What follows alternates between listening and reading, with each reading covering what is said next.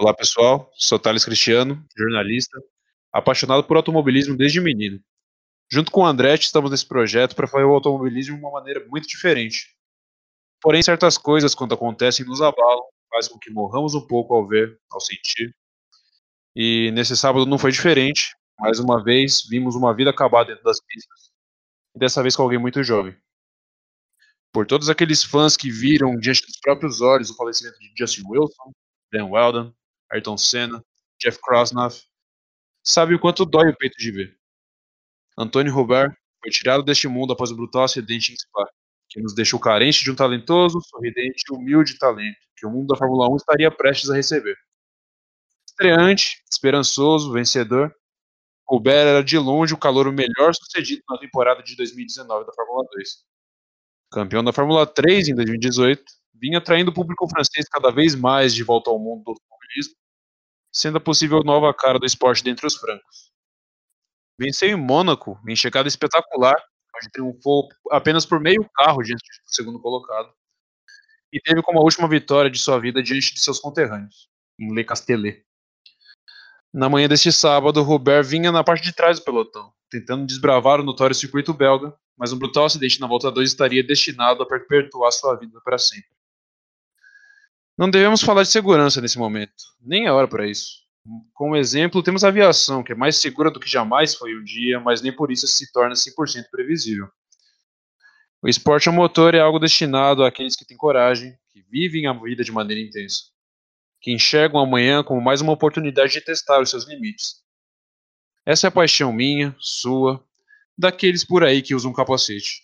E certamente era de Antoine, que partiu desse mundo fazendo o que gostava e provavelmente sorrindo. O que por si só já fez valer a pena em seus 22 anos dessa terra.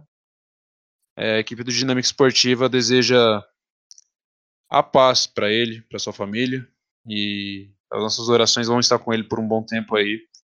Ele que certamente era um grande talento promissor aí nessa estrada rumo à Fórmula 1.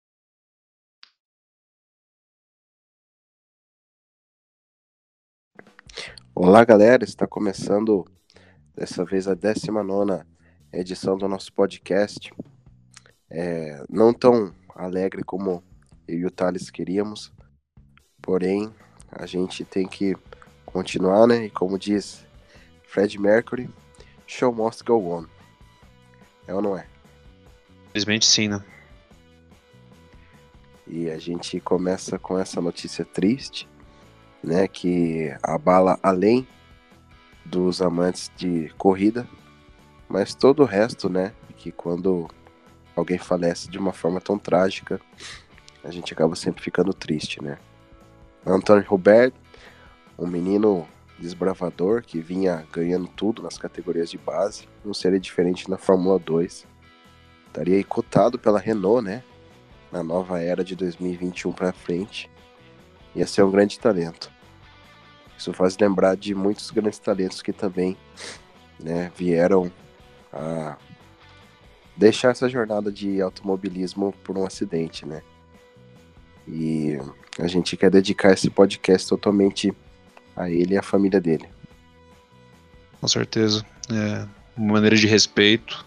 É, comunidade do automobilismo prestou, como um todo, prestou muito respeito à família dele durante esse final de semana e certamente pegou todos nós no contrapé, Com certeza.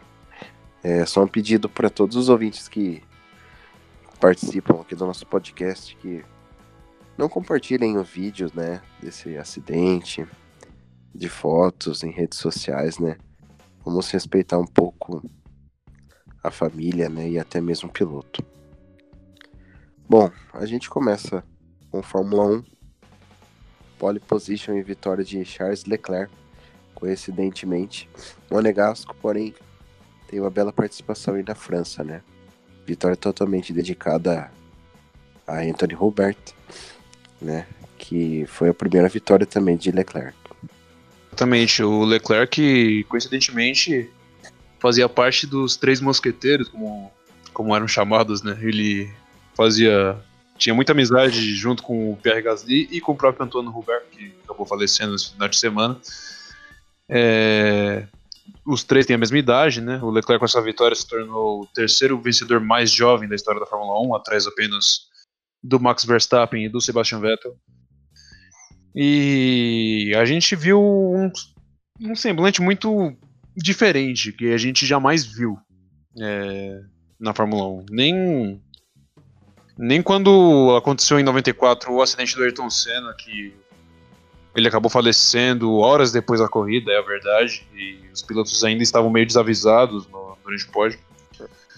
É, a gente viu um clima de tristeza total, né? Que abrangeu todos os grids de Fórmula 1, 2 e 3, que estavam todos ali em spa durante o final de semana. Mas não tira o brilho da vitória do Leclerc, ele estava batendo na trave fazia muito tempo. É, conseguiu vencer, é, quase de ponta a ponta. Primeira né? vitória da Ferrari, né? Exatamente, primeira vitória da Ferrari em 2019.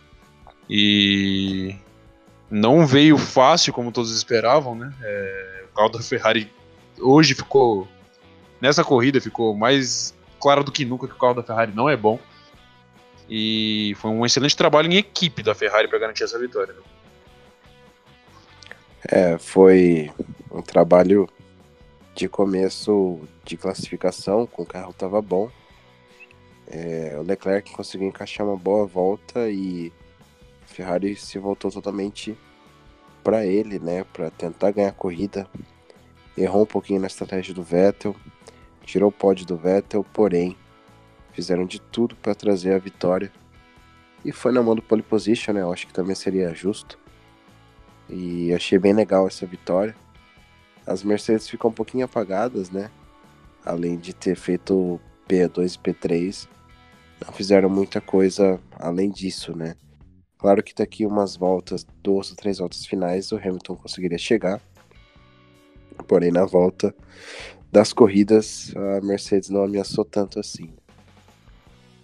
Exatamente. A Mercedes que corrida após corrida nessa temporada a gente vê que eles têm um carro mais equilibrado para qualquer tipo de pista, em qualquer situações. É...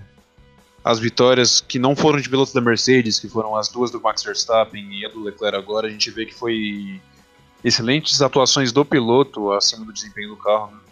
E o campeonato de construtores já está ganho, né? É, assim como o Rudy Piloto também provavelmente. Tudo, tudo se encaminha para o hexacampeonato do Hamilton.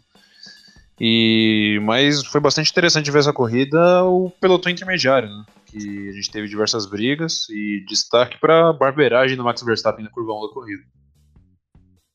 É, com certeza, um destaque negativo da corrida foi o, afo o afobamento do Max, né, de ter tentado ultrapassar quase ali dentro da zebra da primeira curva.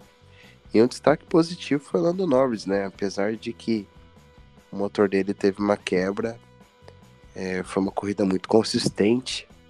Isso mostra que o carro da McLaren, em alguns termos, tão bons. Óbvio que o motor deixou a desejar, porém ele conseguiu segurar bem a quinta posição. Albon também, né? Vamos fazer um retrospecto positivo. Albon fez P5, né? Depois dessa quebra do Lando. E destaques negativos foi Max Verstappen, né? E Giovinazzi, que de algum jeito bateu. É, exatamente. O Verstappen acabou largando mal mais uma vez, né? Ele, o grande ponto negativo dele nessa temporada tem sido as largadas. É, e acabou querendo forçar na curva 1 para cima do Kimi Raikkonen, acabou batendo, prejudicando a corrida do finlandês e acabando com a dele mesmo. E destaque do Alexander Albon, né, que estreia dele na Red Bull após o, após o rebaixamento do, do Pierre Gasly de volta para Toro Rosso e o acesso dele à equipe principal. Tem vídeo disso aqui no canal para quem quiser ver. É... E uma pena por causa do Lando Norris, que foi que quebrou na abertura da última volta, né? É... Ele acabou se classificando oficialmente na 11 posição, apesar disso, né? Mesmo não concluindo a prova, mas a gente sabe quando o piloto completa mais de 90% da prova, ele aparece no resultado oficial. E o Albon que fez uma excelente ultrapassagem, né? Várias, aliás, ao longo da corrida. A mais bonita delas foi na última volta, né? Em cima do, do Sérgio Pérez, valendo a quinta posição, que ele colocou meio carro na grama ali na, na reta depois da Radilhão. E certamente já fez. Já teve um. Já teve um impacto maior do que o Gasly teve em toda, todas as corridas que ele tinha disputado até aqui, né? É, exatamente. O Gasly é um cara que a gente vê que ele não produz ultrapassagem, né? Ele é um cara que anda bem, porém é aquela coisa, né? Ou ele segura o pelotão, o pelotão passa ele, mas ele não consegue passar. É uma coisa que ele devia ter é, melhorado mais. Eu não sabia que o Gasly tem essa, não vamos dizer, má habilidade, né? Porque ele também quase foi campeão da Super Fórmula por meio ponto. E a gente não sabe o que deve ter acontecido, né? Talvez ele não tenha casado com o carro, né? Acho que a Red Bull ela erra nos parâmetros de querer que um piloto traga resultado nos primeiros meses, nas primeiras corridas da Fórmula 1. Acho que um piloto devia se adaptar mais ao carro. Ele que parecia super confortável na Toro Rosso, né? De novo. Exatamente. O, o pessoal até tava brincando, né? Falando que de Red Bull ele chegava em nono e de Toro Rosso ele chegou em nono, né? E a gente sabe que o grande ópio da, do Max nesses últimos. Do Max não, do Gasly, desculpe. Nesses, nessas últimas corridas tem, tinha sido o acerto, né? Ele não estava se acertando na hora de conseguir montar o setup de seu carro. Porém, andando ali na equipe, na equipe Toro Rosso, que é um ambiente mais acanhado, né? A gente vê o Kvyat que está muito feliz, fazendo corridas boas, atrás de corridas boas. É, conseguiu um sétimo lugar, outro excelente resultado, né? É, você vê que ele está despreocupado, está feliz, virou pai agora também, né? E é bastante interessante ver que o Kvyat está na posição de conseguir dar a volta por cima. É, é com certeza é, Kvyat e Gasly agora estão na geladeira da Red Bull, né? Eles também não sabem o futuro deles. É, tem vários pilotos de novo já na escola da Red Bull. Mas aí eu acho que essa dupla aí de Kvyat e Gasly vai mais umas uma ou duas temporadas, né? Kvyat que tá bem feliz, né? Eu não vejo motivos para Toro Rosso despedir ele. O piloto que mais tem corrida pela equipe superou Jean-Eric Verne e tá fazendo um bom trabalho, né? Fez P7 na corrida. Foi uma bela prova dele. P7 ou P6, se não me engano. 7. E destaque também negativo foi pro péssimo ritmo de corrida do carro da Haas. Né? É, os, os pilotos que foram excelentes durante o treino classificatório acabaram sofrendo muito em ritmo de corrida, assim como os dois carros da Renault também. Né? É, tanto o o Huckenberg quanto o Daniel Ricardo. É, são dois carros que a gente vê que sofrem muito em ritmo de corrida é, durante toda a temporada, né? E dessa vez não foi diferente, principalmente dois carros da Haas, que a gente vê um desgaste de pneu excessivo. É, daí que a gente começa a associar, né? Que esse tem sido o principal problema da Ferrari lá no piloto da frente.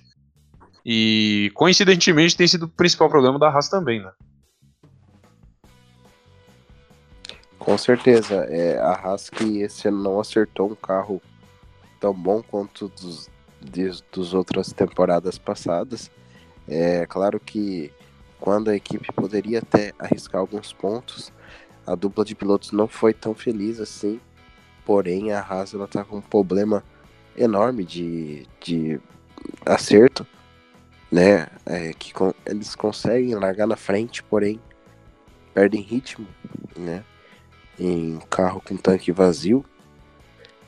E é uma pena, né? Uma equipe que, assim, uma hora ou outra pode perder a paciência e sair do, do circo, né? A gente sabe que o Inter não tem tanta paciência assim. E parece que já mandou o Romain pra fora, né?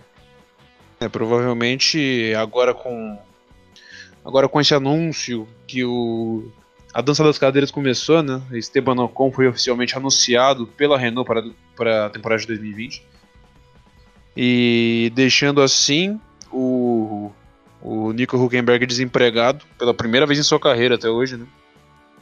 Mas especula-se que ele pode conseguir uma vaga na Haas para ano que vem. E teoricamente, quem ficaria desempregado na equipe americana seria o francês Romain Grosjean, que que talvez também esteja despedida da categoria, né? Porque a gente não vê Ele em outra nenhuma categoria, nem outra equipe, né? É ele que tá na sua décima temporada na Fórmula 1, né? E já é um tanto quanto experiente, sua moral já não tá mais, nunca teve lá tão alta e não é agora que melhorou, né? Vamos dizer assim. Assim como o do próprio Huckenberg, né? Só que o Huckenberg é um piloto bem mais honesto, vamos dizer assim, bem mais discreto. É... Consistente, né? Teve Sim. consistência. Embora. Já o Grosjean é aquele cara maluco, né? Exatamente, acaba se envolvendo em muitos acidentes e o Huckenberg é raro você ver uma batida dele causada, causando, envolvendo outros pilotos, né? Ele acaba errando às vezes, né? É, se prejudicando. Há quem chama ele de tipo poqueiro até mas ele nunca fez nada para prejudicar os seus companheiros de trabalho. Exatamente. Ainda na Silly Season, é, Sérgio Pérez anuncia que vai ficar por mais três temporadas na Racing Point. Esses dias eu tava lendo essa, essa notícia e eu lembrei quando eu tinha 15 anos eu vi a notícia de que ele e o Huckenberg estavam indo pra Force India no final de 2013. E ele me vai e fica até mais três anos. Né? Olha quanto tempo ele já vai ficar de Force India Racing Point, né?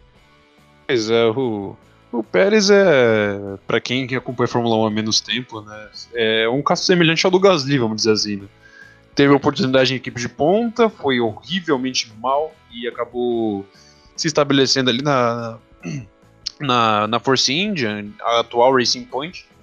E ali fez suas corridas boas, né? É, conseguiu resultados excelentes, mais do que o carro tinha para oferecer. E assim foi fazendo seu nome e atraindo fãs ao redor do mundo. E isso que é interessante, né? Ver, ver esse tipo de situações. É... E uma coisa que é legal que esses três anos estendidos ele vai para nove temporadas com a Racing Point Force India, né? A gente fala Force India porque ele é o piloto que estava desde a época do daquela pintura prateada da Force India, né? Um piloto já com uma certa idade. E nove anos numa equipe média, nossa, é de se pensar, né? É, ele estreou na Fórmula 1 em 2010 ou 2011, não tô lembrado. Se eu não me engano, foi 2010. Ele estreou pela Sauber. É, como... Foi 2012. Não, foi antes, eu acho. Foi em 2011 que ele teve uma batida em Mônaco, que ele acabou perdendo a corrida por causa de lesão. Foi em 2011. Tenho quase certeza que foi 2011 o ano de estreia dele. Pela Sauber que era tido como um prodígio, como um, um futuro da categoria, né?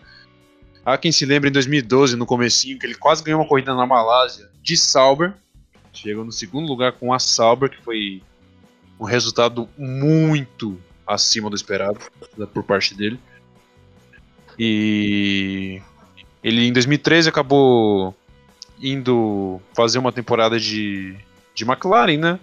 Foi aquele sucesso que todo mundo já sabe. Ele foi companheiro de Jenson Button. E ao final de 2013 foi demitido da McLaren e acabou voltando para a Force India, onde está até hoje. Né? Vale lembrar que o Pérez ele era piloto da academia Ferrari, né? O que queimou ele foi ele ter ido para a McLaren, né? Ele que teria uma chance real até de ir para a Ferrari. Porém a ganância dele, né? E obviamente ele não ia saber que em 2013 a McLaren já não ia estar tá muito boa, né? É, sim, em 2013 a McLaren não, não, não subiu no pódio nenhuma vez, né? Teve como o melhor resultado naquela temporada um quarto lugar, se não me engano.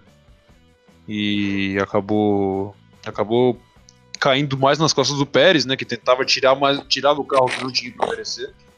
Naquela época e acabou sendo prejudicado na sua carreira aí, mas você pode dizer que o Pérez foi um piloto bastante bem sucedido na Fórmula 1. Com certeza. Bom, fechando já em Spa, né? Vitória do Charles Leclerc ainda atrás do Hamilton em pontos, atrás de Vettel. E a gente sabe que Hamilton vai ganhar o campeonato, né? Ele que foi segundo colocado em Spa. Bottas foi terceiro, quarto Vettel e quinto. Alexander Albon. Isso. É, agora passando para Indy, corrida que aconteceu em Portland, com a vitória de mais uma vez de Will Power. Pois é, mais uma vez queimando nossa língua aqui, né? Começamos a temporada criticando Power e Pagenot. É, A essa altura do campeonato, paginou com três vitórias, Power com duas. E bastante irônico de se ver, né? É, foi uma coisa. É, a gente vê que esses três carros da Penske, os três pilotos começaram com fases diferentes em determinados pontos do campeonato. New Garden ele ganhou as quatro corridas no primeiro terço da temporada. Aí você vê o Pagenot ganhando algumas provas no segundo terço e agora a gente vê o Will Power também no finalzinho do campeonato ganhando corrida, né? Sim, ele que ganhou em Pocono por causa da chuva, né? E acabou ganhando também agora em Portland. Né? O Portland que foi uma corrida bastante movimentada, né? Que a gente teve acidente na largada, é, mais uma vez. A gente teve o Conor Daly que substituía o Marcos Ericsson no carro 7. Marcos Ericsson foi, que foi convocado para foi convocado pela Alfa Romeo é, para ficar a postos lá em Spa esse final de semana, caso precisasse, porque o, o Kimi Raikkonen tinha uma, uma lesão muscular na perna esquerda, que poderia tirar ele da corrida desse final de semana. É, daí a equipe Schmidt Peterson chamou o Conor dele para substituir o, o, sueco, que a sua participação foi abreviada até uma curva, onde ele se envolveu uma batida com o Zach Witt e o Graham Rahal. É, e acabou ficando de fora da prova. É o circuito de Portland que voltou para o calendário ano passado, bastante interessante de se ver, né? É, é bastante desafiador para os pilotos. Porém, não deu outro. O Will Power dominou a corrida. É, o Colton Herta foi, foi pole position, né? É, estreante. Ele tem uma vitória e duas poles. Excelente resultado para ele. Porém, o. Logo. Logo não. Na, na, segunda metade da corrida, na verdade, o Will Power pegou a liderança, mas sempre andou ali entre os ponteiros. E acabou vencendo sua segunda corrida. E quem agradeceu o resultado, o jeito que a corrida acabou foi o Garden, né? Que tá com o título, tá com as duas mãos na taça, né? Vamos dizer assim. É, ele que colocou o regulamento embaixo do braço e tá fazendo aí provas para um cara que tá encaminhando um título bizarro, né? Só não consegue perder pro Alexandre Alexander Rossi, que conseguiu, com todas as suas forças, perder o vice-campeonato pro Pagenot, né? Ele, com esse resultado, ele reassumiu a vice-liderança do campeonato, mas está apenas um ponto na frente do, do Paginot. Né? É, eu, o Ross chegou em terceiro e Paginot em sétimo na corrida de Porto. E tirando esses três, esse top 3, né? A gente vê uma boa prova também.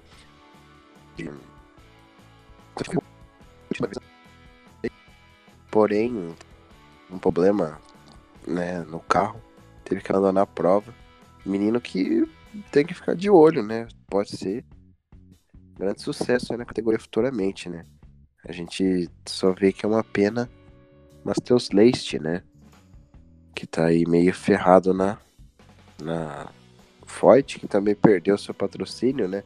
Seu patrocínio Master, a ABC. E agora estão lutando aí para ter um patrocinador Master para a equipe. Exatamente. A ABC Supply que abriu mão da, do patrocínio para AJ Forte. Eu, desde que me conheço por gente, a AJ Forte foi patrocinada pela ABC Supply. É bastante estranho ver que essa companhia vai deixar de patrocinar o, a equipe do AJ Forte. Foram perguntar para o próprio Foyt o que, que, ele pretende fazer para a temporada que vem. Ele fala que realmente não sabe fazer outra coisa, a corrida sempre foi a vida dele e ele não vai desistir agora a gente vê um discurso bastante emocionante por parte dele, é, mas bastante preocupante também, né? E que pode sepultar de vez a carreira do Matheus Leite. Né? O Tony Canan, é, o companheiro de equipe dele, foi em terceiro lugar em Gateway, mas ele já tá no fim de carreira, já é consagrado, já é campeão da Indy. Né? Mas o Matheus, não sei Com não. certeza. É, não vemos nenhuma notícia do Leite, né? Eu acho uma pena. É um menino que tá muito fora dos holofortes, né? Mesmo com o título da Fórmula 3 inglesa. É... Pouco se fala dele, né? Além de ser brasileiro, que não é um problema lá, porém, é, até patrocínios é muito difícil no esporte americano. Ele também não está conseguindo imprimir uma boa impressão com esse equipamento que a Ford dá para ele, né? A gente que vê de fora, assim, há uns 19, 20 anos atrás que ainda Foyt era essa Foyt que a gente conhece. Ela é bicampeã, né, da Indy, quem não conhece. Foi nos primórdios aí do começo da Indy, ela foi campeã. A gente acha que é uma equipe ruim, sempre foi ruim, né? Mas era uma equipe boa, né? Não boa. De seus respingos de vitórias e agora tá aí capengando nas últimas posições, né? É, quem acompanha a Indy há uns 10, 15 anos, assim como eu, vai lembrar do glorioso AJ Foyt quarto que corria no, no carro 14 durante a década passada, que não, não foi muito brilhante, né? Era neto ou bisneto. Felipe Jafone correu também. Sim, é. AJ Forte quarto, que era neto ou bisneto do AJ Forte. O, o, grande, vamos dizer assim, né? O dono da equipe. Não tô lembrado agora. Porém, é, vamos ver qual vai ser o futuro da Forte aí, né? Agora, tem novos tempos de Indy, né? Que a gente não teve oportunidade de falar ainda do, do novo regulamento de motor, que a Indy vai virar motor híbrido a partir de 2022, se eu não me engano. E também a chegada da McLaren de sola para se fundir com a equipe Schmidt Peterson para já para o ano que vem, né? É, a gente já tem James Hinchcliffe fora da Honda Canadá e acertado com a McLaren. É um piloto extremamente experiente, né? Em circuitos mistos, porém, né? Muitas vezes ele tem muitos é, abandonos, né? Por acidente. Mas aí a McLaren já confirmou um dos seus carros de dois, né? Um piloto já está confirmado. Eu acho que a McLaren com a Schmidt poderia colocar até três carros. Tempo integral, eu acho, né? Pelo tamanho que é a operação McLaren Schmidt Peterson, né? Que na verdade eu acho que não vai ser mais chamado assim, agora é Arrow Body. Na Porém... verdade, Arrow já é, né? É Arrow Schmidt Peterson, o nome atual da equipe, né? Aí com Exato. a fusão, a McLaren se aderiu do nome porque é uma, uma identidade bastante interessante, né? A gente viu Arrow estampado nos carros da McLaren durante a Fórmula 1 esse final de semana já também, né? É, Arrow que seria legal ser a patrocinador master também da Fórmula 1 na, na McLaren da Fórmula 1, né? Sim. Mas também vai ser muito interessante de ver a McLaren de volta, né? É, o projeto inicial é ter dois carros para a temporada inteira, nem um terceiro pro, pro Fernando Alonso disputar, tentar disputar as 500 milhas ano que vem de novo, né? Ele que vem de uma desilusão esse ano de uma par parceria fracassada com a Carlin. É, provavelmente ano que vem ele vai tentar de novo. E agora a gente tem que falar um pouquinho, claro, da batalha pelo título, né? Que falta uma etapa e a gente tem três pilotos no páreo aí para tentar, tentar o título de 2019 da Indy. É, última etapa, que é pontuação dobrada, né? É, é, eu acho que assim, só se alguma coisa extraordinária acontecer com o New Garden, né, dele fazer alguma coisa errada, né, ou acontecer o que aconteceu com o Montoya, né, que chegaram empatados em 2015 o Dixon ganhou. Sim, o Montoya foi sexto e o Dixon ganhou. Mas entre todos ali, o New Garden tem quatro vitórias contra três do do Paginot. Quatro do New Garden, três do Paginot e duas do Alexander Rossi. E o Rossi merece um título, né? Merece, eu acho que no futuro vai vir, porém eu acho que tá mais aí pro New Garden, né? Que se ele fazer uma prova conservadora mais uma vez, ele vai levar o título. Sim. Piloto que ainda falta ter uma Indy 500, né? Mas vai chegar. É, creio que aí que New Garden aí com a Penske vai ganhar mais vários títulos.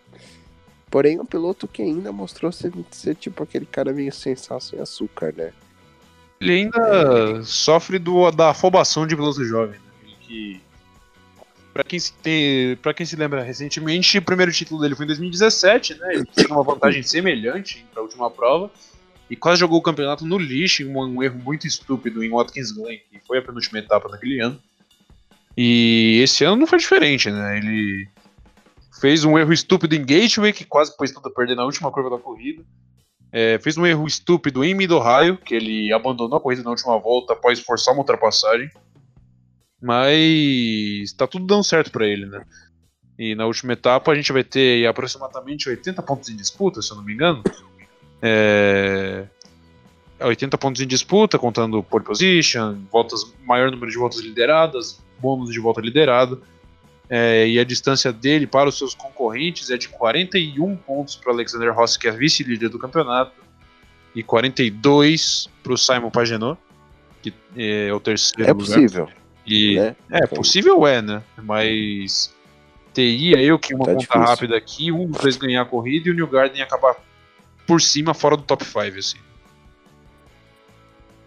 É, ainda é perigoso, né? Dependendo da, da afobação do Ricardo.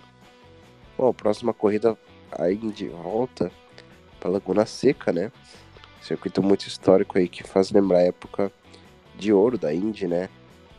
De Zanardi fazendo aquela ultrapassagem em cima de Brian Herta, É Hurt the né? Que best. até hoje, que até hoje discutida, né? Porém a vitória ficou com o Zanardi. E a gente espera ser uma corrida emocionante, né? Com certeza, é, vai ser bastante interessante de se ver e certamente, com toda certeza, vai ser mais emocionante do que as finais em Sonoma, que pra Índia é um circuito muito sem sal e sem açúcar. É, a etapa de Laguna Seca que vai acontecer dia 22 de setembro, onde a gente vai coroar o campeão de 2019 da Fórmula Indy. Com certeza. E ainda permanecendo nas disputas americanas, a gente vai ficar com a Xfinity Series, corrida que teve a primeira vez usada a regra do carro que falha na inspeção e a vitória dada para o segundo lugar. Danny Hamlin que veio numa forte corrida em Darlington, ganhando pela sexta vez, com o carro 18 dessa vez, falhou na inspeção e a prova ficou com Cole Custer, que chegou em segundo lugar. Exatamente, o Cole Custer agradeceu ainda. É, final de semana vintage lá em Darlington, como é de muito costume. É, tá se tornando uma das corridas mais icônicas dos Estados Unidos, né? Essa corrida de Darlington. Que não é uma coisa muito muito antiga, né? É, Começou, se eu não me engano, essa tradição em 2014, 2015, por aí. E pegou, né, a moda. É muito legal você fazer alusão ao passado, você fazer pinturas referentes ao passado. É, começou somente na, na, na Monster Cup, né? E agora a Xfinity Series aderiu isso também, né? A gente viu o Dale Earnhardt Jr., o icônico, voltando é, para fazer uma corrida, né? É, fazendo a corrida aqui da Xfinity Series em Darlington, usando uma pintura clássica da Helmholtz, né? O carro número 8 dele. Que chegou em quinto lugar após a desclassificação do Danny Hamlin.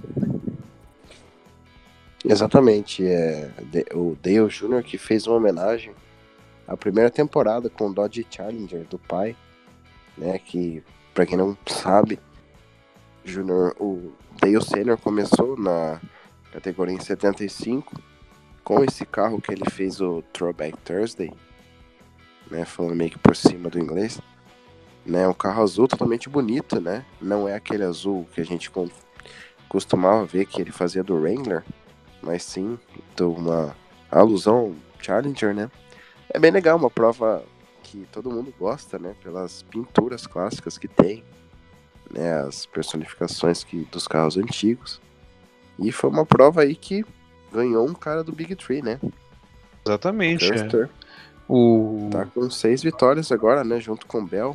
Exatamente, seis dele, seis do Bell e quatro do Tyler Reddick. É, herdou a vitória, né? Não foi da maneira mais interessante, né? Foi.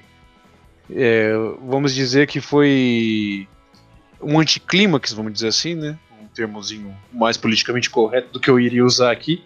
Mas a gente teve outros pilotos da Cup competindo também, né? A gente teve o Ryan Blaney ali no 12 da Penske, chegou em terceiro. Claro, após a desclassificação do Denny Hamlin. É, E a gente viu boa atuação novamente do Chase Briscoe, né, chegou nessa posição. E agora falta apenas uma etapa para a gente definir o playoff da Xfinity Series, né? Exatamente. É... Nada demais, nenhuma surpresa, né? Que a gente vinha falando nesses podcasts. É... Talvez aí é só por um hecatombe que esses três ponteiros aí, esse Big Tree, não chegue a Homestead. Uma coisa que é uma notícia que saiu hoje. Joe Gibbs, né? Nenhum dos três pilotos confirmados para o carro 18, 19 e 20 na Xfinity Series. Isso sem confirmar aqui também ele quer pôr os três carros em período integral. Ou seja, até o 18 volta aí para competição. Isso abre um precedente para recém-desempregado Matt Benedetto, né? Que poderia aí descer para Xfinity, porém, um carro competitivo e em tempo integral, né? Sim, é... eu não sei se o Clint Boyer ainda tem contrato pra, com a Stuart Haas ano que vem, é... mas tem muita gente que pensa que ele pode pintar na, ali no 14 para a temporada do ano que vem. E seria bastante interessante ver ele mostrar serviço, né? A gente vai começar a falar da Cup agora, de Benedetto que nas, nas 500 milhas de Darlington, que é a corrida principal do final de semana, é a corrida tradicionalíssima, ele chegou em oitavo, novamente com o carro limitado. Não sei se o carro é tão limitado assim, mas a gente nunca viu o carro da, Levi, da Levine Family é, andar entre os ponteiros que nem tá andando. É, que talvez esse carro da Levine seria até um Furniture Row, né, disfarçado. Quem sabe? É, exatamente. É, foi o Furniture Row que fechou, fechou as portas no final da temporada passada, né? E do nada, né, esse carro começou a andar, né? Ele que foi Chevrolet por muito tempo, acabou se tornando Toyota na temporada passada, é, quando ainda estava nas mãos do Casey Kane, é, aposentado Casey Kane. E o Di Benedetto vem fazendo atuações fantásticas com esse carro. Né? Ele chegou em segundo em Bristol, quase venceu. É, mais um top 10 agora. Ele está sendo uma figura consistente ali no top 10, andando na frente de nomes como Daniel Soares. É, Jimmy Johnson. Exatamente, Jimmy Johnson que está tendo muito problemas também. Nessa corrida em particular, andou na frente do Joey Logano, que teve problemas. O próprio Alex Bowman, né, que embora Sim. venceu corrida, não tem sido nada brilhante essa temporada. E... e vale lembrar que a Gibbs que boicotou a Front Row, né, para trazer o Martin Truex, que era um piloto Toyota também, né? E esse negócio do Clint Boyd tá de saída do 14, eu acho que seria uma boa chance aí de Benedetto poder aí entrar numa equipe realmente ponta, né? Uma coisa que eu lembrei aqui é que Soares e Clint Boyer agora entraram para os playoffs, estão todos classificados da Stuart Haas por enquanto. Né? Eu acho que aí o Soares, mais uma prova boa do Ryan Newman, ele estaria é, fora. Vai ser mano a mano agora, quem chegar na frente se classifica. Os dois estão 0 a 0 né? A Newman está em 17 e o Soares está em 16. Estamos aí torcendo pro Ryan Newman, né? Um piloto clássico aí da velha guarda. É, a briga pelas últimas posições da bolha começa a, ferver, né? Vamos dizer assim. É, a gente tem o Clint que é o 15, teria a penúltima vaga com 625 pontos. O último dentro da bolha, que é o Daniel Soares, com 617, empatado com a mesma pontuação do Ryan Newman, que é o primeiro fora nos critérios de desempate. E a gente depois disso tem o Jimmy Johnson já mais atrás com 599 pontos. É, ele está numa tá num cenário de precisa vencer, senão tá fora dos playoffs pela primeira vez em sua carreira. É, é bastante triste ver o Jimmy Johnson assim. Porém, né, nunca se sabe, a NASCAR é imprevisível e quem sabe ele não consegue tirar um coelho da cartola aqui em Indianápolis, que é a última corrida que dois ou três anos atrás é, proporcionou a todos a última vitória de Casey Kane, né? Então, nunca duvide do que pode acontecer lá. E agora falando em campeão da temporada regular, Kyle Busch assegura essa posição, ele que foi campeão da temporada regular, fechou em primeiro lugar nos pontos, porém ainda nada certo dos playoffs. É, já foi dado aí o título de campeão. E voltando a falar do Jimmy Johnson, é uma pena ver um dos pilotos com maior êxito na carreira ter esse final de carreira bem melancólico, né? Tá uma posição atrás do Ryan Newman e duas atrás do Daniel Soares para entrar nos playoffs. É, a temporada é. tem 10 vencedores, né? E só uma vitória mesmo classificaria ele, né? Sim, agora ele no momento já está bastante pontos atrás, né? Ele chegou a andar em. Ele terminou o primeiro segmento em segundo e o segundo segmento em terceiro. Ele estava andando bastante bem na parte inicial da corrida. Porém, acabou perdendo o ritmo na parte final, né? É... Carro dele foi piorando e acabou perdendo o ritmo. Ele cruzou a linha apenas na 16 posição. É... uma, uma corrida que ficou conturbada no, na parte final, né? que teve acidentes e o Johnson não acabou, não acabou conseguindo se aproveitar disso. Mas destaque do Eric Jones, né, que terminou os dois primeiros segmentos no final do top 10, às vezes até fora, e na noite deste domingo conseguiu a primeira, a primeira vitória dele na temporada, segundo na carreira na categoria principal da NASCAR. Né? Ele se torna o décimo piloto a vencer na temporada regular, né? Já estava se classificado por pontos, porém é sempre bom mostrar serviço aí. Ele que estava meio apagado pro Joy Gibbs, né? No carro 20, tem uma vitória aí para segurar, é muito bom, né? Quem está devendo uma vitória entre os pilotos novos são Ryan Blaney, né? Que esse ano aqui tá totalmente devendo uma vitória, além de William Byron, né? Exatamente, a é, William Byron acabou. Ele foi pole na corrida de domingo, né? Acabou se envolvendo em acidente. É... Acabou sendo prejudicado por causa disso. Ele acabou muito atrás dos líderes, né? Voltas atrás. Acabou apenas na 21 primeira posição, em consequência do acidente. E é uma pena para ele, né? Que ainda está em busca da sua primeira vitória provavelmente ele vai seguir o calvário que o Chase Elliott seguiu, né? Que foi conseguir a primeira vitória dele na categoria principal três anos depois dele ter estreado. E vamos ver, né? Essa, não é de hoje que os jovens talentos demoram para vingar a nada. Na verdade, todos, né? A gente não vê que é igual a Fórmula 1, que um piloto senta no bom carro e ele acaba vencendo independente de sua idade, né? Na NASCAR tem todo outros fatores externos. E a gente vê que o William Byron também está na sua, no seu segundo ano de, de Cup, né? Então a gente dá mais um desconto para ele, né? Exatamente, pesa o carro 24. Né? Com certeza. É, só completando aqui, é, como você bem falou, o Kyle Busch foi campeão na temporada regular, né? O piloto que mais liderou voltas, piloto com mais pontos conseguiu 15 pontos extras em cima da concorrência para os playoffs, por, ser, por ter sido campeão na temporada regular. Liderou 1.116 voltas na, até aqui na temporada, foi o piloto que mais liderou. É, fortíssimo candidato ao título e a definição da bolha dos playoffs vai ser feita na semana que vem, dia 8 de setembro, no circuito de Indianápolis, clássico oval, que mais uma vez vai determinar os 16 participantes ao título nos playoffs dessa temporada. É uma pista bem clássica, né? Falando 24, Jeff Gordon é o piloto que mais tem vitória aí nessa pista. E vamos ver, né? Vamos ver se vai acontecer alguma coisa de Ryan Newman terminar na frente. Bom, sabemos que a briga realmente está entre o Newman e o Soares, né? Quem terminar à frente leva, se classifica. Acho que pro Jimmy Johnson é um pouquinho mais difícil, né? Ele teria que contar com vários fatores matemáticos e terminar numa boa colocação, fazendo os melhores pontos, né? E né, a gente espera que seja uma corrida boa, né? Como sempre é.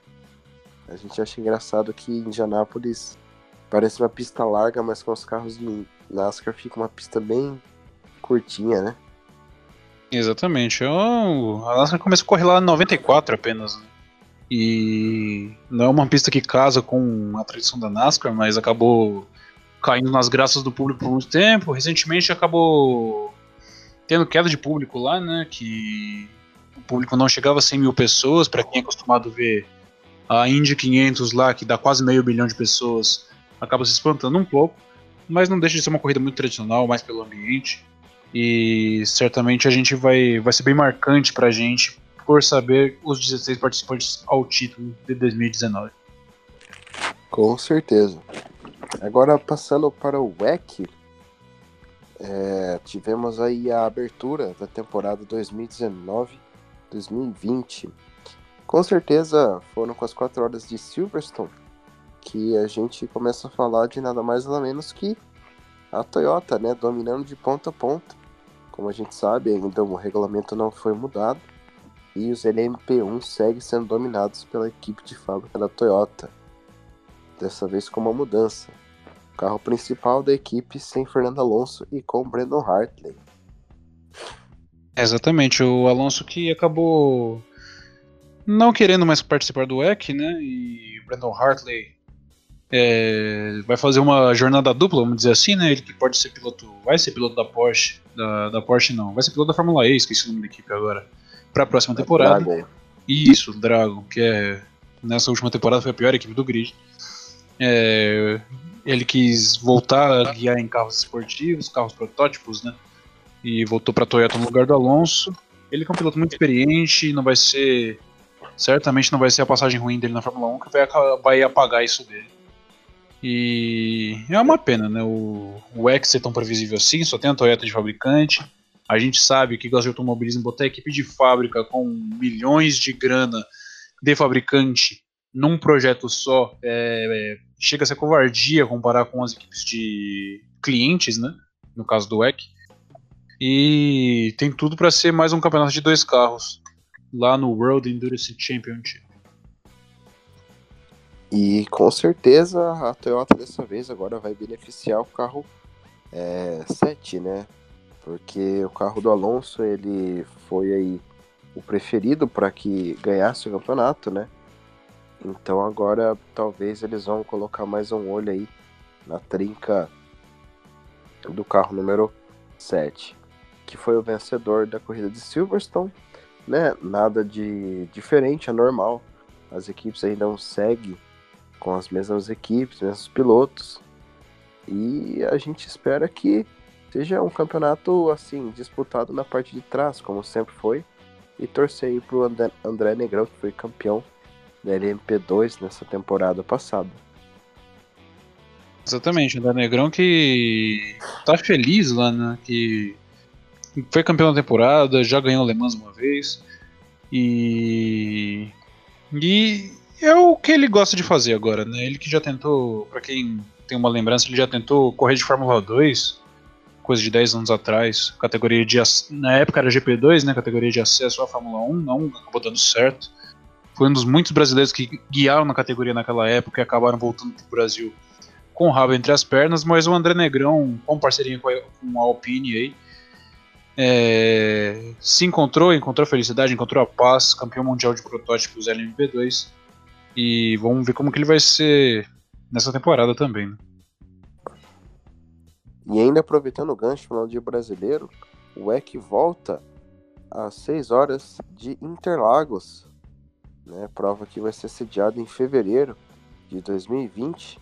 É bem interessante aí você e amante do automobilismo ficar bem de olho, bem de perto nesses carros passando pelo território brasileiro. Exatamente, o, o retorna, né? Que já, te, já tivemos a, as 6 horas de São Paulo na época boa do EC, vamos dizer assim, que tínhamos três fabricantes, a gente tinha Audi, Porsche e a própria Toyota. Mas agora a gente volta para ver o encerramento de um ciclo, né? Que provavelmente vai ser a última temporada dos protótipos no WEC. E quem tiver a oportunidade de ver, vá, porque vai ser muito interessante só por esse fato em específico. E também todo o ambiente dentro do autódromo, que é sensacional. Com certeza. É, mais alguma nota que a gente precisa falar? Ou... O podcast é um pouco triste hoje, né? Muito em função da morte do Antônio Robert. É, fizemos nossas homenagens, é, falamos do que não só a gente, né? Toda a comunidade automobilística ao redor do, da, do mundo. E vamos ver semana que vem. Próxima etapa da Fórmula 1. É, próxima etapa da NASCAR, onde vai, vai ser determinado os participantes ao título. E a gente com certeza vai estar aqui de volta para contar isso para vocês. Com certeza. É, muito obrigado pela audiência. Meu nome é Luiz Andretti, ao meu lado está Thales Cristiano. Até a próxima edição.